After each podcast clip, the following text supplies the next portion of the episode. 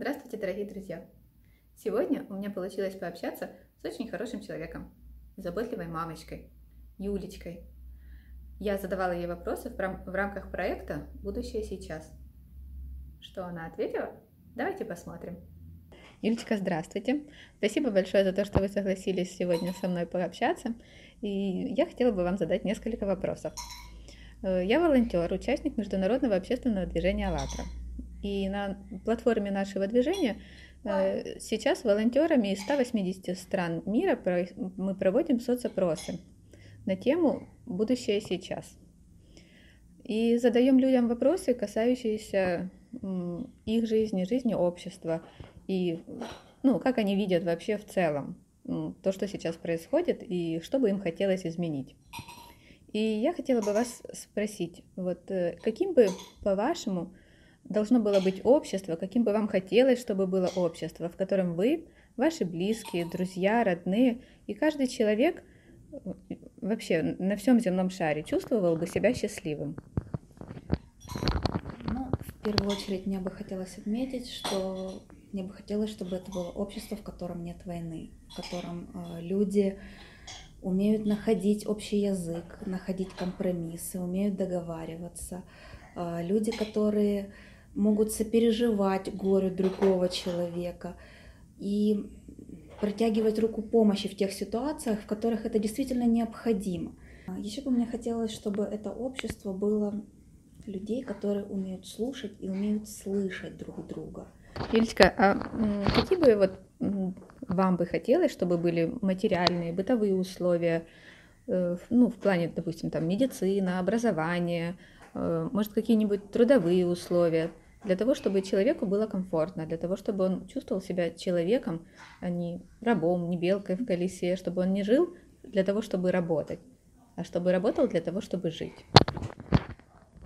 Ну, наверное, мне хотелось бы отметить насчет медицины в первую очередь, потому что на сегодняшний день, к сожалению, мы видим ситуацию, когда у нас э, медицина построена таким образом, что мы э, платим за нее. Да, ну, я не говорю о том, что медицина должна быть прям обязательно бесплатной, но она должна э, оправдывать ту стоимость и э, то, за что человек платит.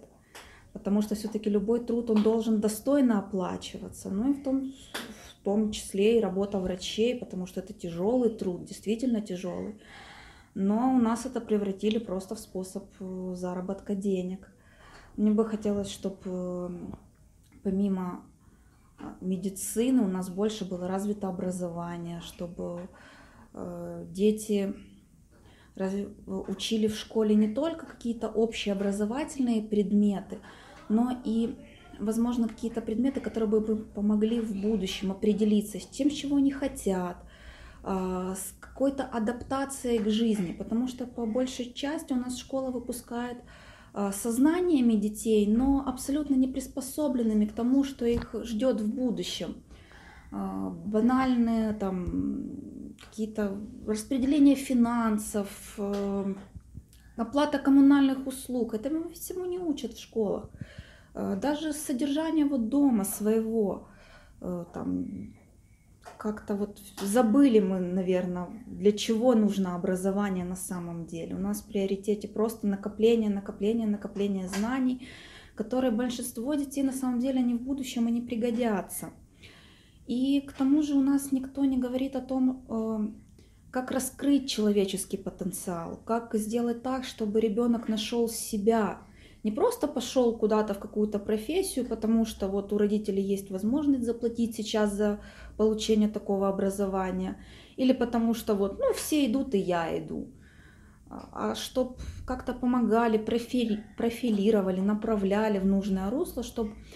И тогда, наверное, люди будут, а, получая образование, они будут более приспособленными точнее не так, наверное, они будут более счастливы от того, что вот у них есть такая работа, и они будут на работу приходить не как на каторгу, а будут приходить, зная, что вот это мое место, я здесь нужен, я делаю то, что мне необходимо, то, что приносит мне удовольствие. И моя работа вследствие, она приносит радость другим людям, потому что я делаю это от души, а не потому что вот мне нужно сегодня заработать на кусок хлеба для своего ребенка, потому что вот мне нечем его кормить.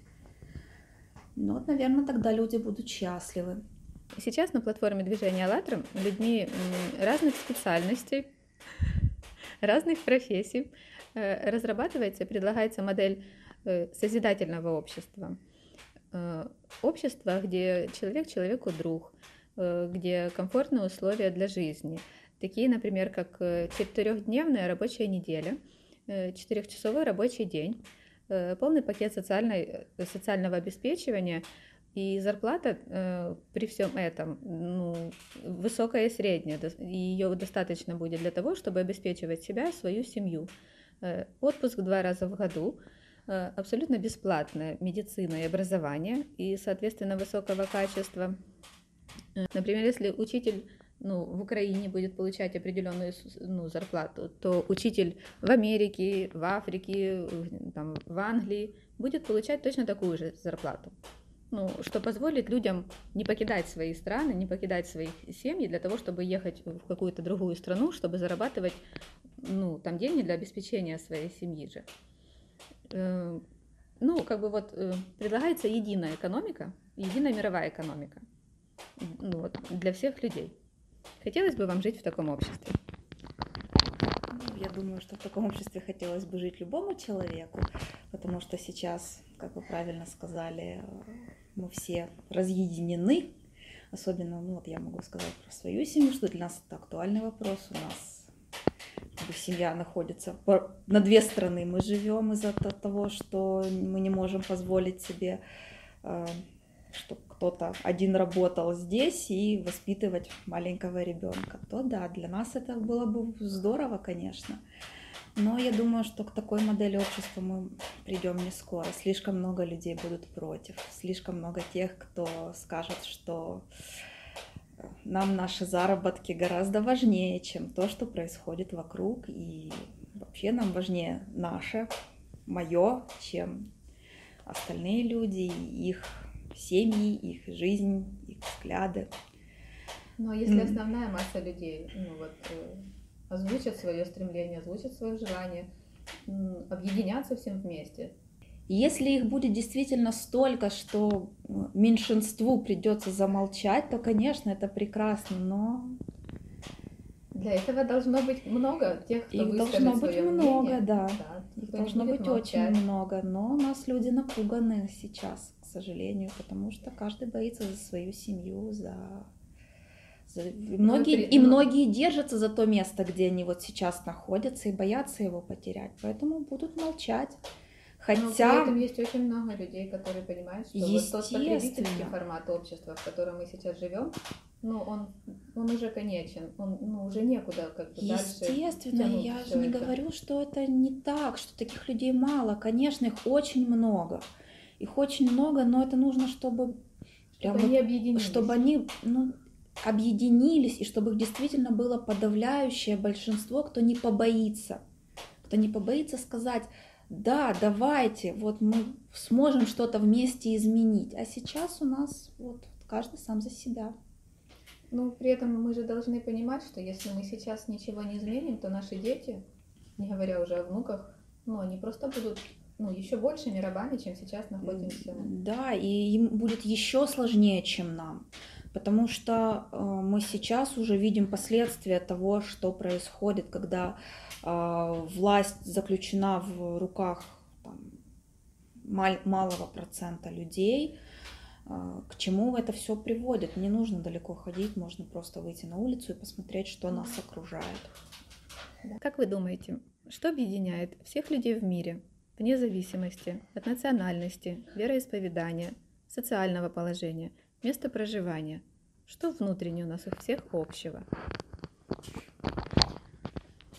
Внутренне, ну, наверное, все хотят быть счастливыми, все хотят любви, все хотят мира. Ну, в первую очередь, да, человеку хочется быть счастливым. И люди, которые его окружают, тоже хотят, чтобы... Ему бы хотелось, чтобы люди, которые его окружают, они были бы счастливы.